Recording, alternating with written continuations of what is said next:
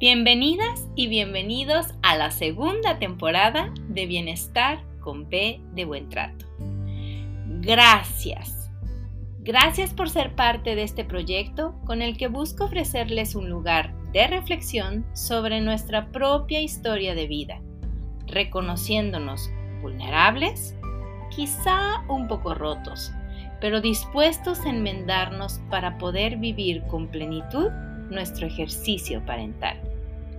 Yo soy Traudy Ávila Schlotfeld, mamá de un pequeño, bióloga de profesión, doctora en ciencias con especialidad en neurobiología celular y molecular, diplomada en parentalidad, apego y desarrollo de la infancia, activista por la infancia y promotora de los buenos tratos en la infancia. Comenzamos.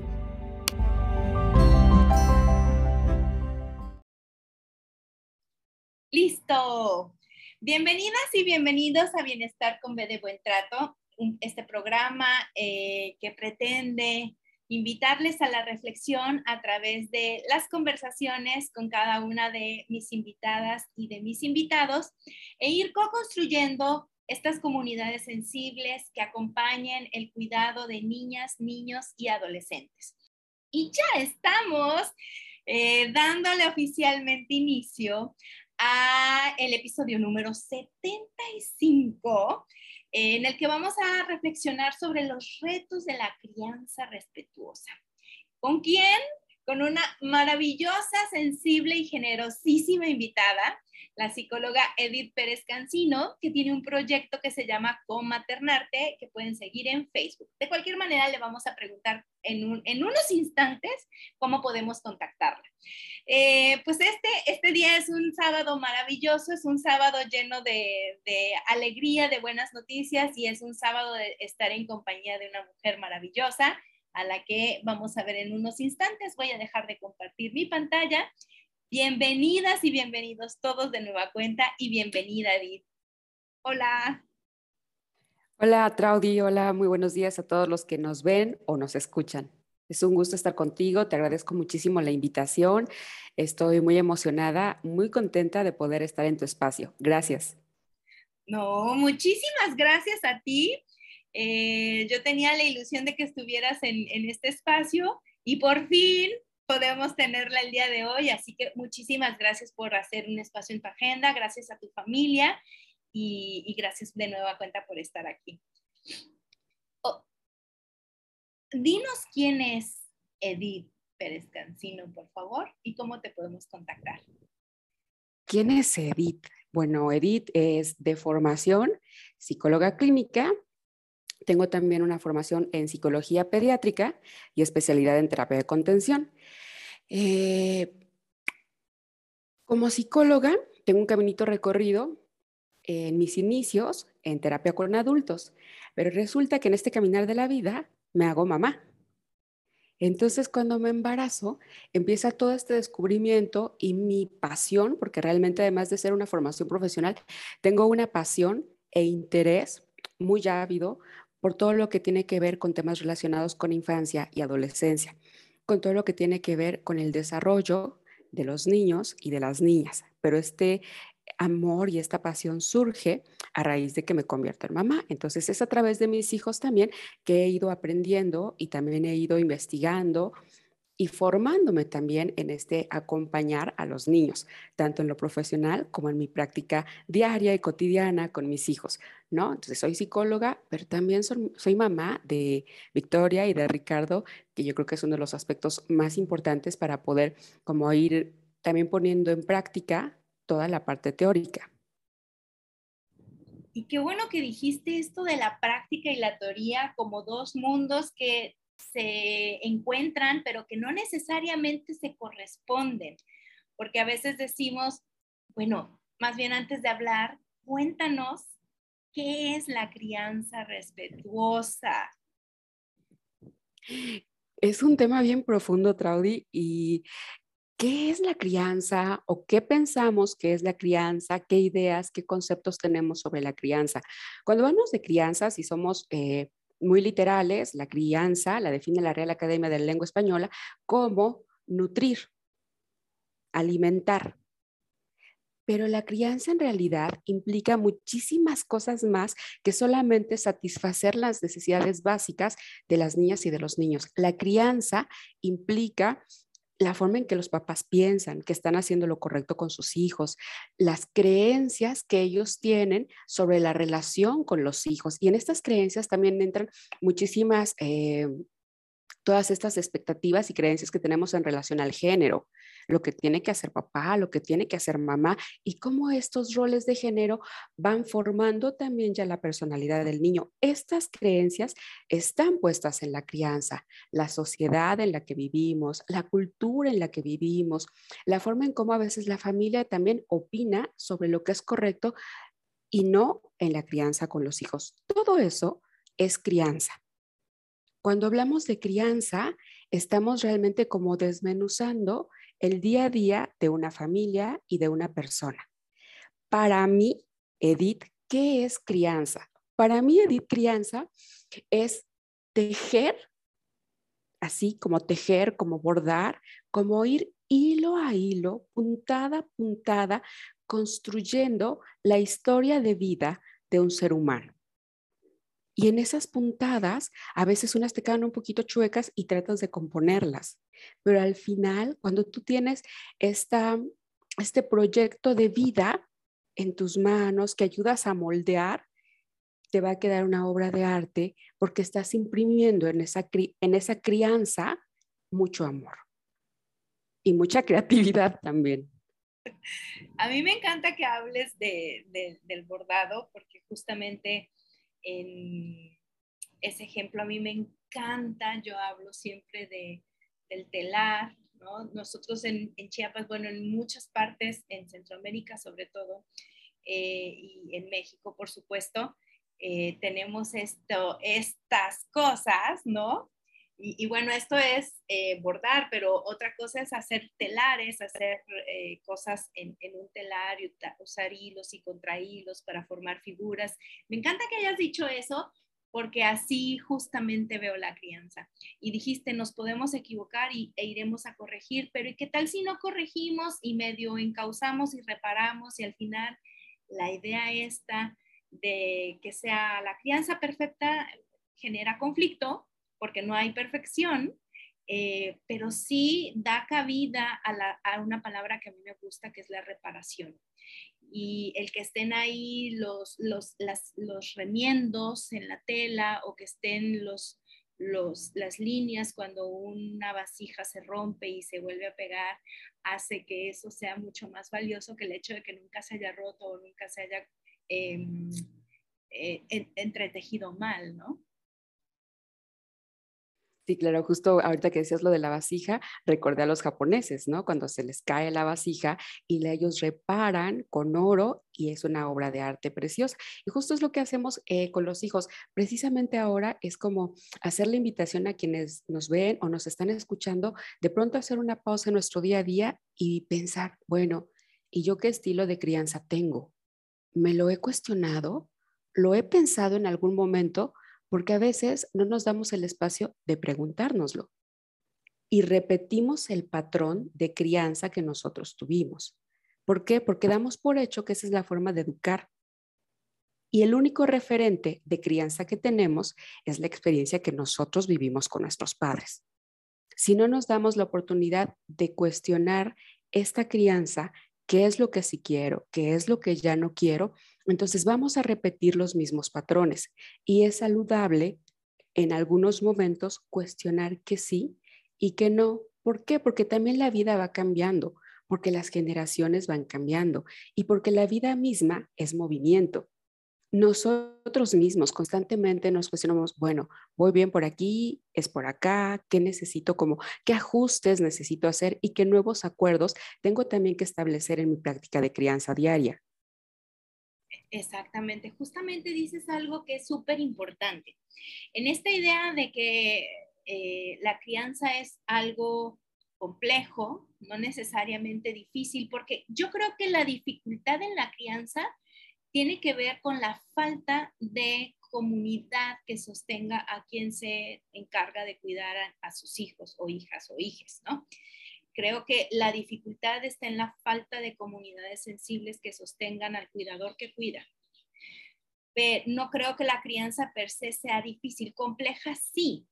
Eh, ¿Por qué? Porque estamos formando un ser, estamos intentando humanizar a un ser vivo eh, en un mundo en donde la cultura está rodeada de violencia.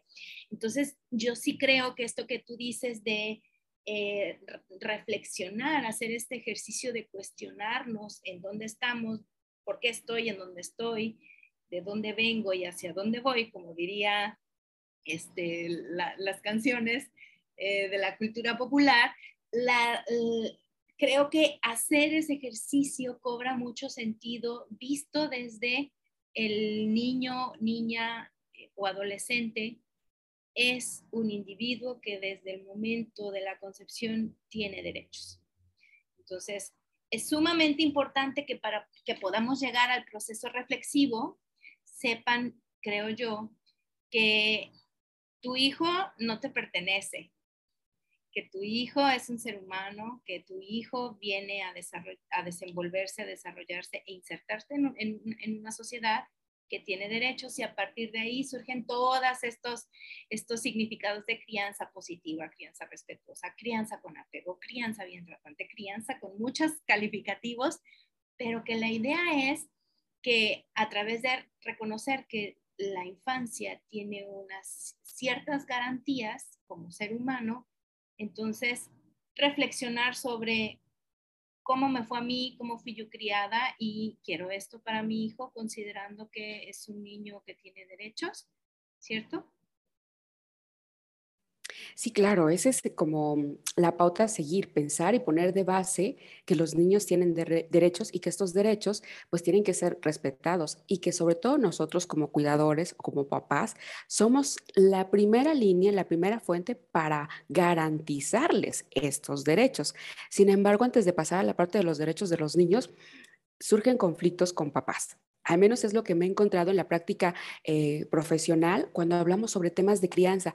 Muchos papás fueron criados o vienen de un modelo muy autoritario, educados a través de golpes y castigos. Entonces, esta formación y esta experiencia tiende a polarizar la creencia de los papás. ¿Y polarizarla en qué sentido? En que hay papás que siguen el mismo modelo autoritario y educando a través de golpes y castigos porque fue lo que a mí me funcionó. Y en las, en las pláticas, a veces estos papás dicen, pues mírame a mí, me golpearon, me chanclearon y estoy muy bien, soy funcional, ¿no? Entonces se justifican esta parte como modelo educativo. Y hay otros papás que dicen, no, la verdad es que a mí sí me fue mal, yo lo recuerdo con mucha tristeza, con mucho dolor, entonces yo no quiero esto para mis hijos. Y se van al otro extremo. Entonces, una crianza completamente laxa, en donde no hay límites, en donde la autoridad del papá está diluida y la crianza se polariza. Y creo que justo en esta polarización de la crianza es donde a veces nos perdemos un poco y no sabemos qué modelo seguir, porque tendemos a confundir la crianza respetuosa con una crianza sin límites. Y eso no es. La crianza respetuosa, amorosa, implica límites firmes, seguros, porque el niño los necesita. Entonces, el, primer paso es como diluir, hablar y explicar que esta crianza no está polarizada, que hay algo más dentro de la crianza, que no solamente es bueno y malo, blanco y negro, sino que podemos ir practicando y podemos ir mediando, buscando un justo medio para la crianza con nuestros hijos. Entonces, ya que hacemos este acto de reflexión, podemos también empezar basándonos en los derechos de los niños, ir incluyendo esta, esta crianza. Qué bueno que dijiste esto de, de la polarización en temas de crianza, porque aquí yo, yo me gustaría como hiciéramos esta reflexión en donde se incluyen los límites que gracias por decir que la crianza respetuosa y amorosa y bien tratante también se trata de que los niños y niñas tengan límites.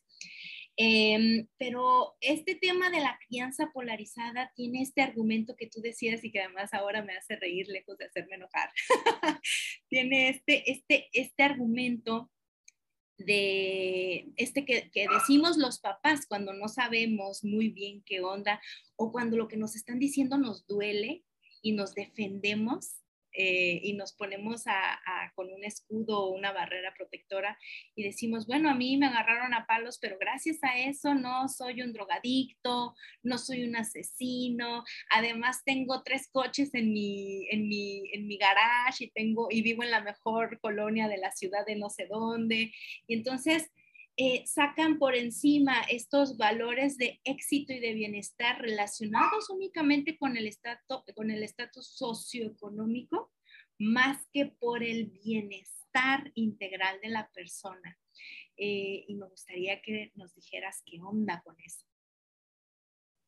Justo en ese sentido va mi comentario, ¿no? En estas charlas y en estas pláticas con papás, ponen de ejemplo esto, mírame, es que soy un profesionista, es que soy eh, socialmente funcional. Ok, y a veces una pregunta que me gusta lanzar en las charlas es, y cuéntame, ¿cómo te ven tus relaciones interpersonales? ¿Y cómo te va en tus relaciones de pareja? ¿No? Porque es justo ahí donde la crianza va a impactar en nuestra salud mental y en nuestra inteligencia emocional. Entonces, sí, socialmente podemos quizás ser funcionales, laboralmente, profesionalmente podemos ser funcionales, pero en algo más personal, tan íntimo, tan privado, tan elemental como lo es la salud mental y la inteligencia emocional, es donde nos van quedando estos boquetes, donde nos van quedando como estas huellitas que a la larga tenemos que tener un proceso largo para poderlas reparar. Hablar de crianza positiva implica también, ¿por qué es un reto? Porque implica un reto muy grande de repararnos, de reconstruirnos para poder pararnos como adulto desde otro lugar y tener otra mirada con nuestros hijos. Es un proceso de reconstrucción ¿no? De este edificio, de esta estructura que creíamos tener y que de pronto nos damos cuenta de que no es la mejor y la podemos ir reparando y también reconstruyendo para poder alojar la vida de un nuevo ser humano. Ay, además tengo que decirles que estoy, confieso públicamente que estoy enamorada del, del, tono, la calidez de voz de Edith, así que me siento muy, muy honrada porque además les está hablando con una calidez tan maravillosa que estoy segura de que todos van a querer volver a escuchar el episodio. Pero es muy cierto. Yo siempre recuerdo cada vez que tengo oportunidad de hablar con alguien sobre este tema, cuando me dicen estos argumentos que tú señalas, les digo, bueno, a ver, vamos a ver. A mí mi jefe, yo en, el laboratorio siempre me decía, Traudy, si no está roto, no necesita ser reparado, ¿no? Entonces, no inventes, o sea, todo está bien, no le modifiques ninguna condición, ¿no? Ya, ya todo está bien, ok. Esa frase la ocupo yo siempre para decirles, nuestros hijos no vienen rotos. A nuestros hijos no hay que repararlos de inicio. Por supuesto que la crianza respetuosa no significa que la mamá o el papá o el cuidador sea perfecto porque somos seres humanos, pero y, permite, por lo tanto, hay un margen de error para equivocarnos porque el error es humano, ¿no? Pero nuestros hijos no vienen rotos. ¿Por qué darles el legado de decir, a mí me golpearon y soy una persona de bien, a ti también te voy a humillar, maltratar, golpear o ignorar, que también es una forma de maltrato, eh, y te va a ir muy bien en la vida y ya después es tu responsabilidad y ya, si yo te hice mucho daño, si yo te hice mucho daño, pues ya que vaya a terapia, pero queremos ese legado para nuestros hijos, hijas, hijes.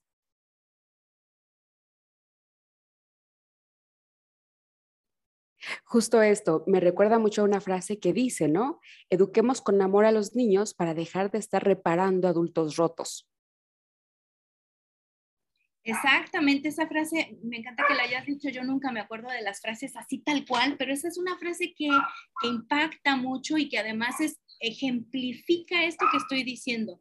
Los niños no vienen rotos. Hagamos un esfuerzo. Sí, de vez en cuando hay que ponerle una pastita, este, una, una, un film, una hojita de, de oro para que se vea bonita la cicatriz y sea digno de orgullo. Aquí fui reparado por mi comunidad sensible, ¿no? Pero que sean las menos, ¿no? Claro, o sea, ya per se la vida te pone experiencias difíciles. Entonces, en la crianza sí se trata de darles como las herramientas para que ellos puedan caminar en la vida de la mejor forma posible. No ponerlos en una burbuja, porque eso no es un mundo real. Por eso en la crianza respetuosa, cuando hablamos de límites, es contenerlos. Cuando hablo de límites con papás, con mamás, con cuidadores, les pongo el ejemplo de un río. Los límites son como los cauces de un río. Si un río tiene cauces blandengues, el río se va a desbordar. Para que el río pueda conducirse necesita cauces firmes que lo contengan, que lo sostengan, para que el río llegue a su destino, para que pueda transitar con seguridad. Y los niños son tan inteligentes que lo saben. Cuando en la casa no hay una autoridad, en un momento de crisis, conflicto o necesidad, no tienen en quién confiar. Cuando hay, hay límites que les dan seguridad, en un momento de crisis, saben a quién acudir, porque él me va a contener, porque esta persona es la grande, me sostiene. Y ahí es donde se ve reflejada la calidad del vínculo de la crianza respetuosa. Y esa es la diferencia fundamental entre una crianza a través de la violencia, porque cuando el niño está en una situación de crisis o el adolescente está en una situación de crisis, entonces va a decir, ay, no, imposible, mi mamá o mi papá son los últimos a los que yo les diría porque me matan. Y justo queremos lo contrario. Cuando son adolescentes, cuéntame todo. Hijo, ¿cómo te fue? A ver, dime, ¿con quién estás haciendo? Y pum, nos cierran la puerta en la nariz. Porque en los inicios, en etapas anteriores de la vida, el niño llegaba y, oye, mamá, quiero decirte, ay, espérame, estoy ocupada. Ay, dame cinco minutos. O a veces estamos, y mamá, ¿me estás oyendo? Sí, sí, sí, te estoy poniendo atención. Perdemos esos minutos que son sagrados, como ese polvito de oro, en ese momento podemos nosotros, dime qué necesitas, establezco contacto visual, me llevo a lo mejor 20 segundos y en este momento no te puedo atender. Dame cinco minutos y ahorita te pongo atención. O si es algo muy rápido, porque a veces es algo como, ¿puedo ir por mi juguete? En 30 segundos, sí está bien donde yo te puedo observar si estamos en un lugar público o no sé, tenemos nosotros como estas, esta capacidad de ir resolviendo estas situaciones cotidianas que están puestas en la crianza. Estas frases, volvemos a, retomarlo de, pues es que mírame, yo soy muy funcional, tienen que ver con nuestras creencias y también tienen que ver con las creencias de la sociedad, porque cuando tú educas a un hijo a través de la crianza respetuosa, es un niño que va a interpelar, es un niño que te va a cuestionar y eso socialmente no es bien visto. Entonces muchas veces los cercanos, sean familiares, amigos, compañeros, te van a cuestionar por esas conductas de tu hijo. Y nosotros tenemos que tener esta certeza y convicción de la educación que estamos teniendo, porque ahí es cuando nosotros decimos, uno, cuestionarnos el mundo en que vivimos, en una sociedad completamente adultocéntrica, en donde todo está construido para los adultos y los niños muchas veces son solamente eh, como mercancía de consumo para que les des juguetes, para que les compres ropa, para que, no, pero no como seres humanos. Y nosotros nos creemos esta, esta nos, nos, tragamos, ni siquiera la creemos, nos tragamos esta idea de consumo sin cuestionarla. En las ciudades, en la mayoría de las ciudades, los espacios están diseñados para adultos y hay muchos espacios diseñados para el entretenimiento y la recreación y el esparcimiento de los niños, contados, ¿no? Por esta mentalidad adultocéntrica. Entonces la familia también cuestiona, es que tu hijo es un grosero, ¿cómo te va, cómo te va a preguntar eso? ¿O cómo va a hacer eso tu hijo? Y ahí partimos de una primera incongruencia elemental de los papás si nosotros preguntamos, ¿y cómo quieres que sea tu hijo? ¿Cómo ves a tu hija en un futuro, en 20 años o cuando ya sea una profe No, o sea, es que mi hija va a ser una líder este, independiente, autosuficiente, crítica.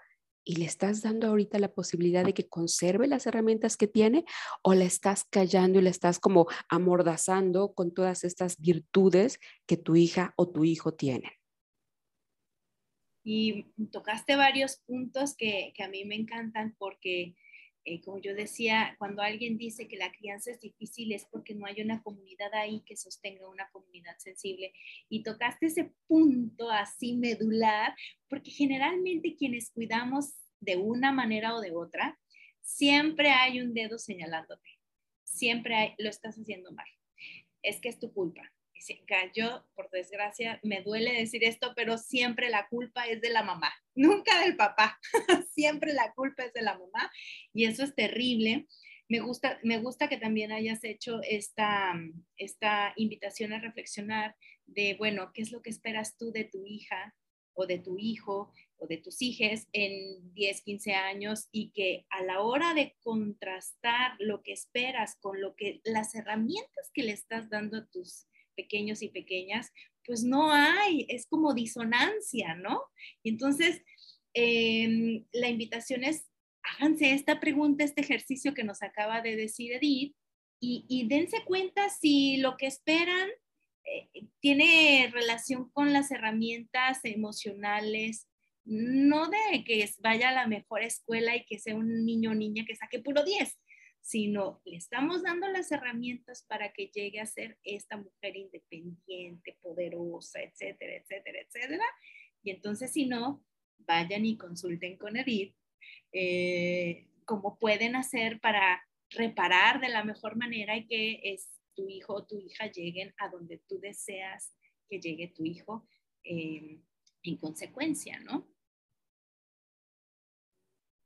Ahora que mencionabas lo de las calificaciones, muchas veces el número de la calificación no va de la mano con el desarrollo de su inteligencia emocional o con el desarrollo de su salud mental y a veces nosotros eh, socialmente estamos en una competencia de, mira, mi hijo es que ya aprendió a leer, soy muy buena mamá porque mi hijo ya sabe leer y medimos la eficacia de nuestra maternidad o paternidad o de nuestra crianza en base a estos logros muy eh, cuantificables, ¿no? Muy medibles con un número, con algo muy objetivo.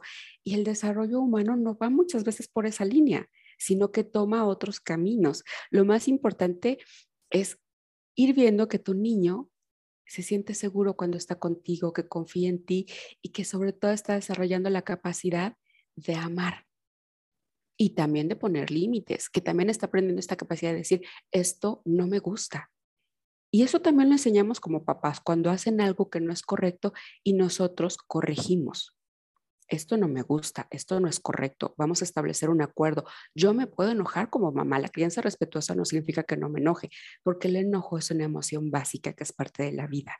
Y aquí nos situamos en uno de los retos más importantes, eh, en mi experiencia personal y también lo creo, de la crianza respetuosa, la forma en que nos relacionamos con nuestras emociones y cómo nosotros, desde esta relación que tenemos con nuestras emociones, vamos a acompañar a nuestros hijos en este transitar, en esta travesía de las emociones. Porque yo sí tengo muy buena relación con el enojo y me desbordo y pienso que el enojo es malo, es lo que le voy a enseñar a mi hijo.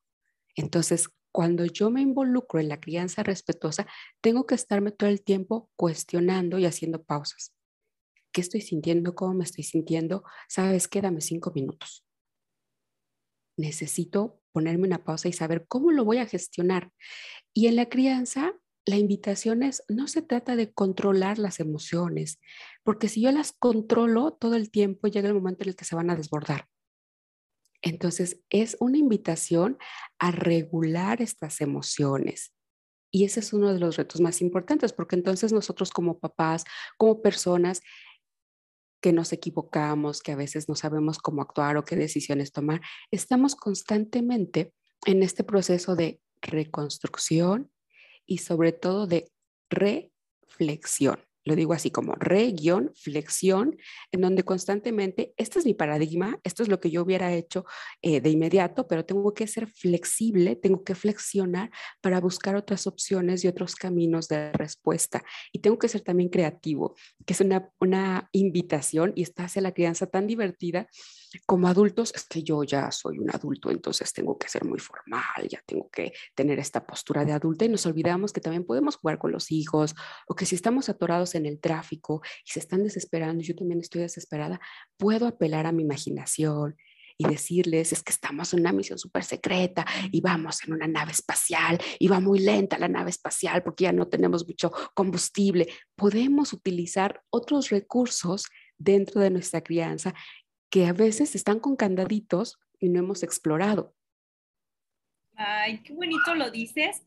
Yo quisiera invitarles, qué bueno que hablaste sobre las emociones porque hay un episodio que es justamente el de ayer, que hablamos sobre el bienestar con B de buen trato de Intensamente, que es una película para niños, adolescentes y adultos, eh, que habla justamente sobre las emociones y sobre la importancia de reconocerlas, de validarlas, de, de apapacharlas y de dejarlas ir para darle cabida a otras cosas. Así que les invito a que, a que revisen el episodio de ayer.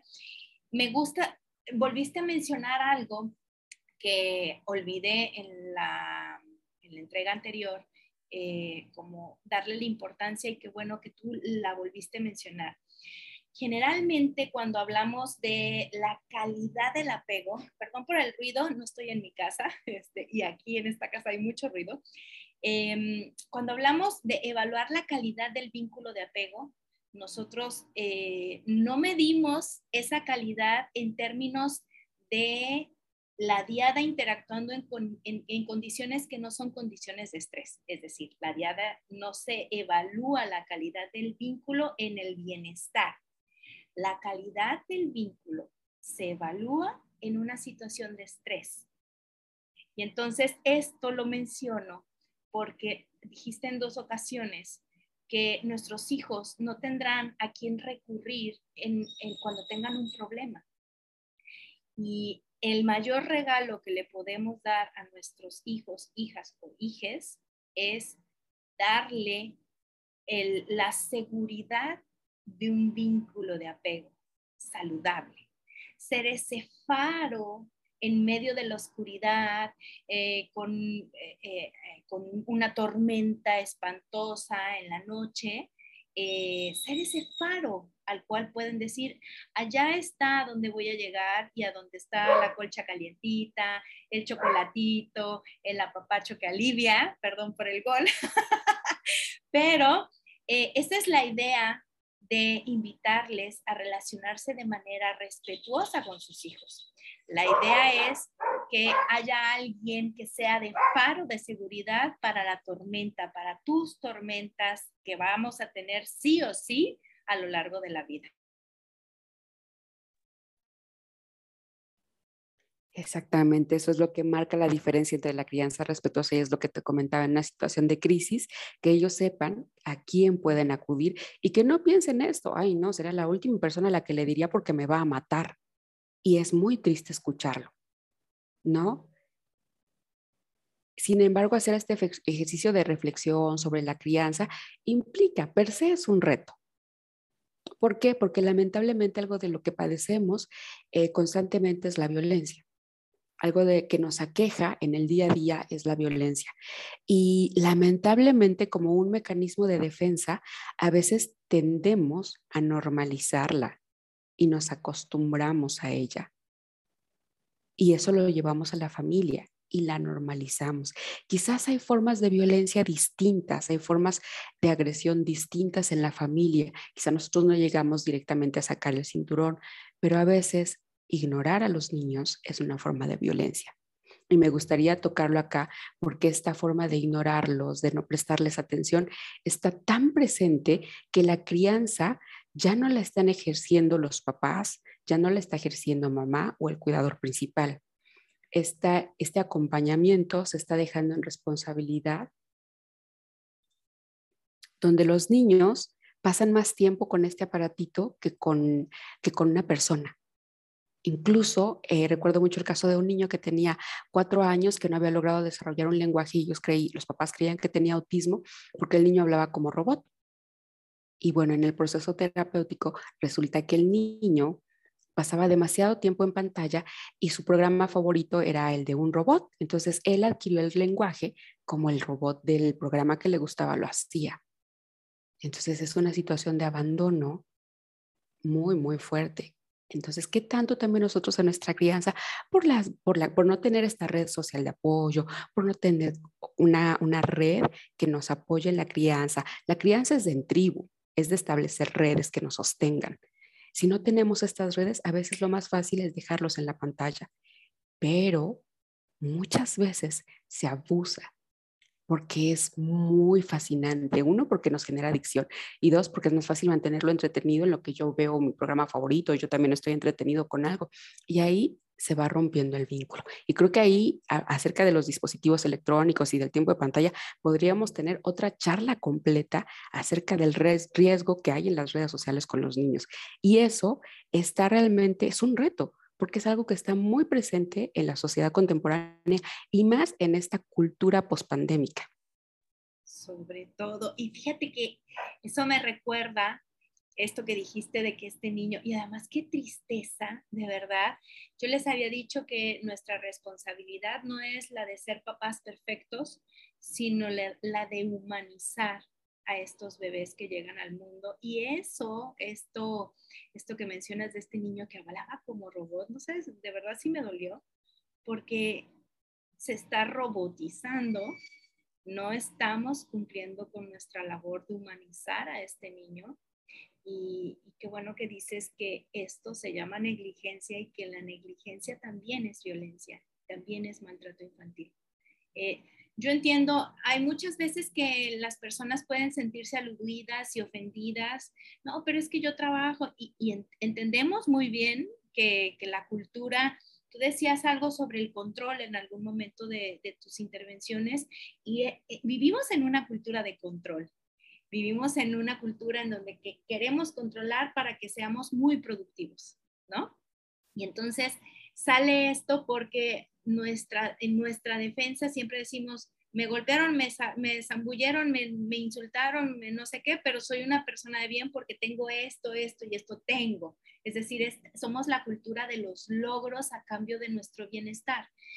Pero, pero no está mal que hagamos como un ejercicio la reflexión dentro de las competencias parentales, que son cuatro, propuestas por, por Esteban Gómez Mucio, eh, una de ellas, que es la competencia reflexiva, competencia parental reflexiva, es desde mi punto de vista, quizá habría que ir a volver a revisar el modelo, es quien le da vuelta al engranaje de la parentalidad bien tratante. Eh, porque reflexionar no significa latigarme, ¿no? Echarme la culpa de todo, invitarles a la reflexión no significa echarse, echarles la culpa, lo están haciendo mal, simplemente es invitarles a la reflexión para sensibilizarse, es decir, para ver a nuestros hijos de manera más benevolente, más sensible, más mentalizadora y darle de esta manera herramientas emocionales que también me gustaría decir que no es nada más un asunto de salud mental, cuando hablamos del maltrato y de la violencia ejercida contra la infancia. Resulta que el estrés crónico tiene efectos profundos en la salud en general de un individuo. Que si la obesidad, que si este, enfermedades autoinmunes, que si detonantes de enfermedades, este, de psicopatologías. O sea, no es un asunto nada más aquí, es en todo el cuerpo, ¿cierto? Sí, por supuesto. Eh, esta, esta crianza está muy relacionada también con los trastornos de conducta alimentaria, ¿no? De chicas y chicos ya en la adolescencia. ¿Por qué? Porque el alimento, el primer alimento que recibimos en la vida, ¿de quién viene? De mamá. Entonces, la comida, aparte tenemos una cultura súper comelona, ¿no? Los mexicanos, los latinos somos como de todos lo celebramos con comida, estamos contentos, vamos a hacer una comida. Es mi cumpleaños, una comida grande, una fiesta. La comida es una parte fundamental de nuestra cultura, porque eso significa o lo asociamos o lo relacionamos con el amor, con la alegría, con la felicidad. cuando estamos tristes, ay, qué nublado está, hace mucho frío. se me antoja un chocolatito con pan, ¿no? Porque como que eso nos va a, dar felicidad, porque lo asociamos inconscientemente a un estado de bienestar y de placer. Entonces ahí se gestan muchísimo eh, estas, estas enfermedades crónicas que se pueden desarrollar y hacen trastornos de la conducta alimentaria o pueden ser, este, no sé, diabetes, hipertensión, dislipidemias, ¿no? Que, están, que somos uno de los primeros países en prevalencia de este tipo de enfermedades. Tiene que, muchísimo que ver con la salud también, porque en la panza tenemos un segundo cerebro, ¿no? Toda nuestra red de intestinos tiene el segundo lugar en redes neuronales. Entonces, cuando estoy nervioso, yo lo siento en la panza. Y eso me encanta con los niños porque a veces cuando les digo, ¿qué sientes? Es que no sé cómo se llama lo que estoy sintiendo, pero lo siento en mi panza. Siento que mi panza me hace, no sé, algo raro. Cuando estamos aprendiendo a identificar las emociones, la forma, el camino más sencillo es, ¿la sientes en tu cuerpo? ¿En qué parte de tu cuerpo la sientes? En las manos. Mira, mis manos me están sudando o no, lo siento en mi garganta. Aquí lo siento como una bola en mi garganta que no me deja tragar. Y es como vamos identificando nuestras emociones a través de este viaje corporal, porque las emociones se sienten en todo el cuerpo. Entonces, como están puestas en todo el cuerpo, también pueden enfermarnos físicamente en todo el cuerpo.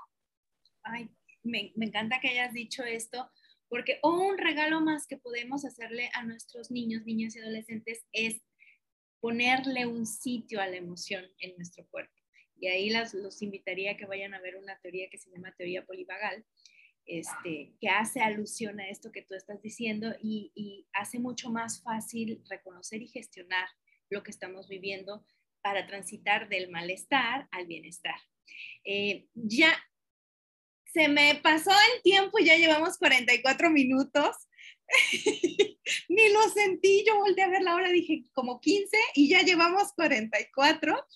Eh, me gustaría comprometerte a que en algún momento habláramos sobre el tema de las pantallas, porque ese es otro gran tema, este, uno de los temas pendientes.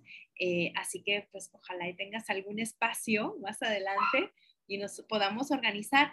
Pero resumiendo, la crianza es este ejercicio que no es un ejercicio para una sola persona, es un ejercicio que ojalá fuera colectivo.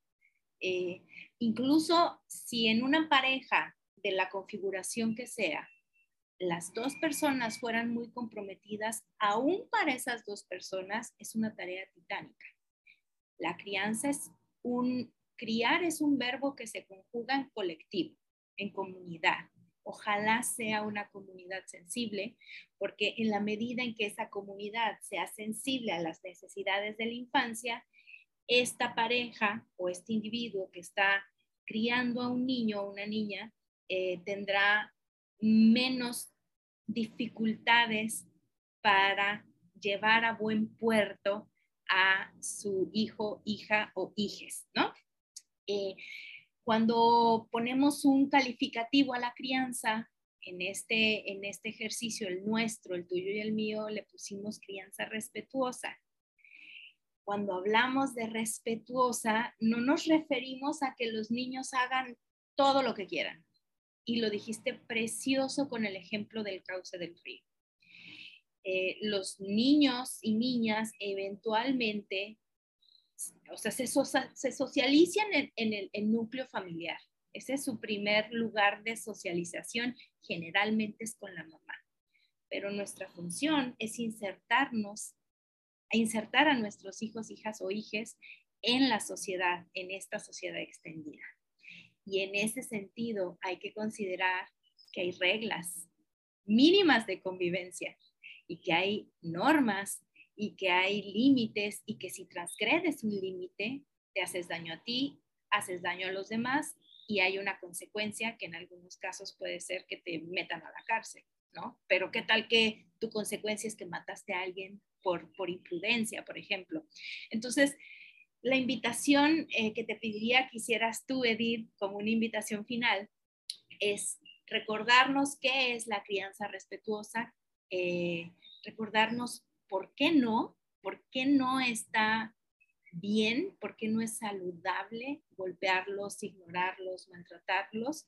e invitarlos a que busquen ayuda, busquemos ayuda. Es que la crianza no, no es en solitario.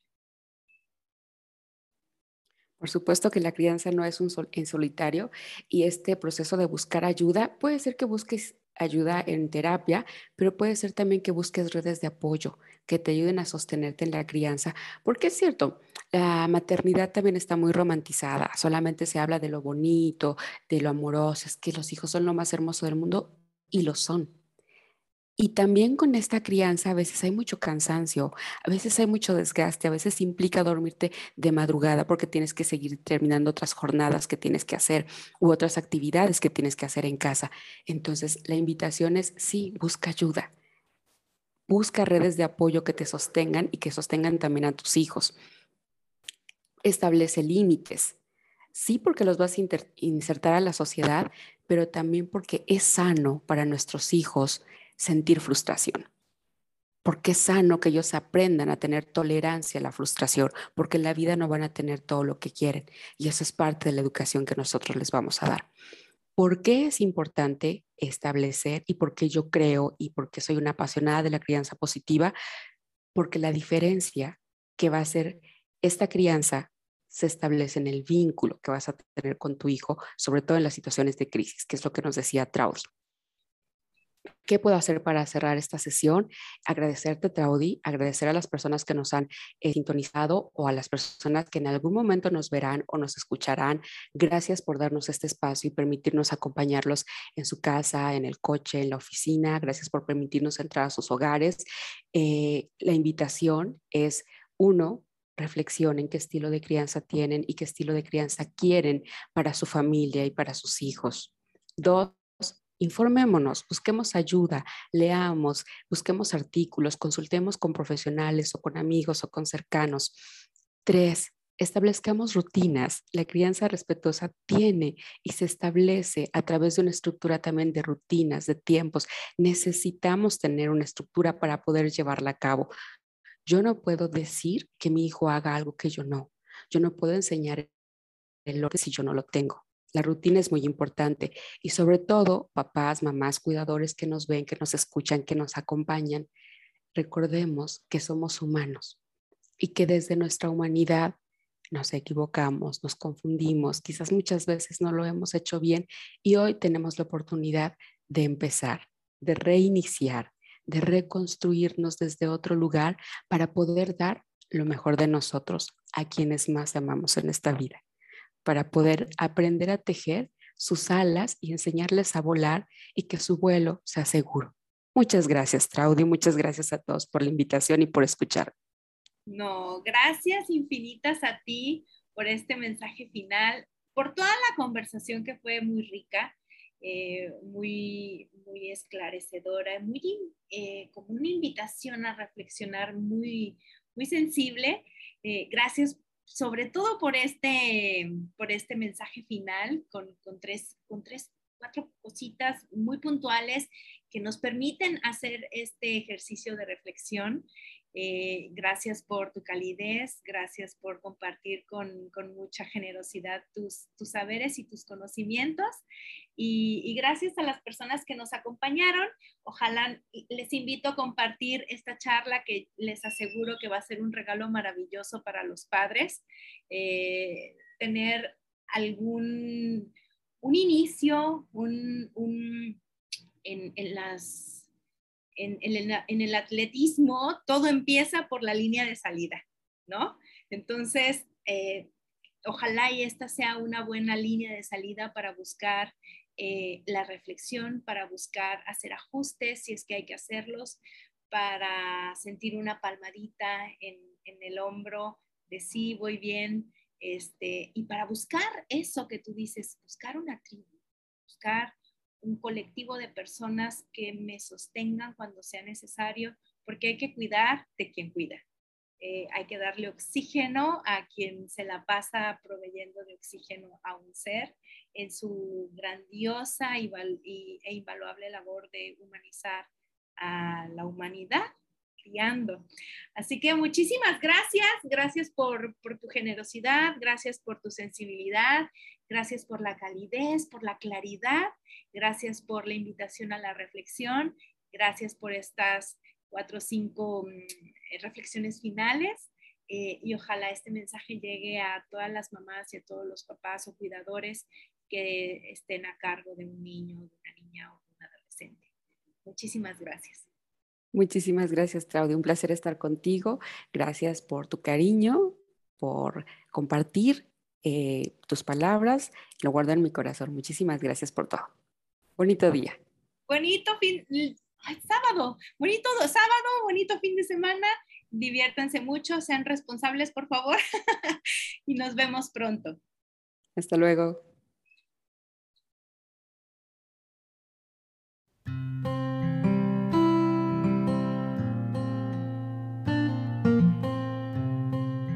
Gracias por acompañarme en esta nueva emisión de Bienestar con B de Buen Trato. Les espero en el próximo episodio.